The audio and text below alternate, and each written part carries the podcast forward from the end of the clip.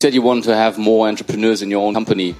Is it working, or uh, are they turning into something different when they join? It's a fantastic question because it is absolutely working, and unfortunately, they are still uh, are too often turning into something different. So it and, and, and if that sounds like a contradiction, I'll explain. So it's working because uh, a lot of uh, my biggest, my most most profitable, fastest growing business is now run by an entrepreneur I hired in. In fact, you know, I was looking for somebody to run it. I was looking for the typical general manager of blah blah blah, and uh, and this guy reached out to me and said, "The your recruiter won't give me an interview, and I think I'd be a good person for this job." I said, "Well, let's meet." In ten minutes, I said, "Okay, you got the job. You're right." He'd only run a, a business that was one one. It was one thirtieth the size of the business he's running today. But you know you could just tell he had the energy he had this uh, the intellect and he had the experience that we needed. We didn't need people to run a big company. We need people to, to, to go make things happen. So uh, so that's great. On the other hand i hire i do hire people entrepreneurs in regularly now. Sometimes we acquire them. But if we hire them i have to be really careful to separate them from everybody else because unfortunately, if you're an entrepreneur, you you quickly learn. I guess I've never been one. You quickly learn that the the you really should take the fastest uh, route to get to things.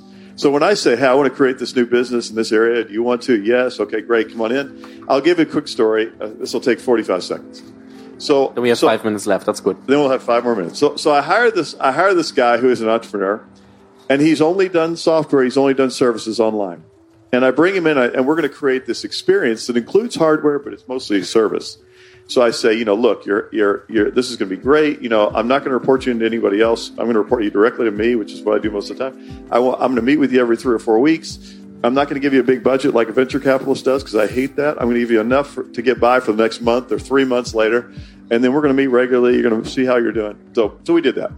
Within within three months, I, I show up in uh, in our next meeting, and we've got a long conference room table, and there are little little uh, cloths over a whole bunch of things that are obviously there's something under there. There's a there's a reveal that's going to happen. This amazing reveal. So I walk in. I'm like, what is this? And and he goes, oh, you're going to love this. Then he starts unve- unveiling prototypes of the product. I'm not going to tell you what it was of the hardware product. And he said, and he says, I started with this, and then I went to that, and then I got to this, and the ma- and the piece de resistance is this. And I said, I have totally failed you because if you are even thinking about hardware at this point, after being with the company three months, and we don't even know exactly what the experience we're trying to create is, then this company has completely screwed you up. And that's how hard it is to avoid the gravity of whatever your whatever the big thing is. And the big thing for us is hardware. So I learned, man, oh man, I have to d- bend over backwards to protect these people from the the the disease of going to what's at what we're really really good at, which is in that case hardware. And so uh, yeah, so so I'd say it's really working, but it's really hard, and I keep learning every day. Vielen lieben Dank fürs Anhören dieser Podcast-Folge. Es hat hoffentlich ähm, Klick gemacht. In irgendeiner Form hast du was mitnehmen können und denkst jetzt ein bisschen drüber nach, so, ah, was bedeutet das eigentlich für mich?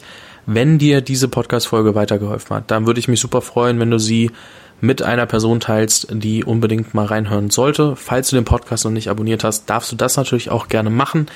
Und falls sich Fragen ergeben haben, darfst du mir super gerne auf LinkedIn oder Instagram oder per E-Mail schreiben.